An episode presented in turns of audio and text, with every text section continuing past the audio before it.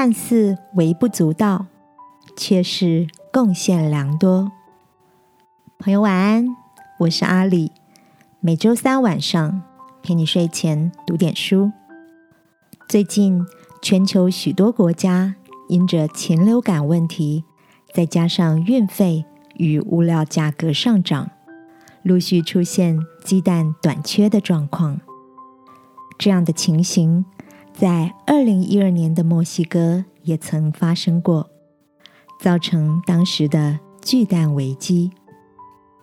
今晚要跟你分享的这本书，书名叫《鸡冠天下》，作者安德鲁·劳勒是一位记者，他将本身擅长的考古学与生物学结合人类文明发展史。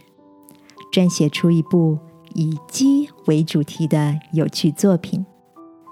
书中提到，鸡身为地球上数量居冠的鸟类，目前超过两百亿只，遥遥领先排名第二、二十一只左右的红嘴奎利亚雀。在一九五零年代早期，美国大多数鸡场里的鸡。都不超过两百只。直到工业化农场兴起，鸡只被大量集中养殖，当成生产蛋和肉的机器，囚禁在狭小空间中，身心都处于紧绷痛苦的状态。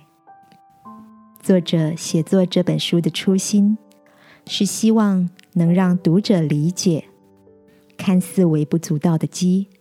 其实，对人类的历史、精神和食物上，都有着不容忽视的贡献，值得大家怀抱感谢的心，温柔体贴的善待。安德鲁的分享，让我想起圣经里的一句话：“凡神所造的物都是好的，若感谢着领受，就没有一样可弃的。”亲爱的，面对身边许多看似平凡但却不可或缺的人事物，你是否也能怀抱尊重、珍惜的领受呢？今晚，让我陪你在祷告中一起献上最真挚的谢意吧。亲爱的天父，谢谢你创造万物，使我们得享丰盛。求你使我懂得以感激的心来领受日常中的一切美好。祷告，奉耶稣基督的名，阿门。晚安，好好睡。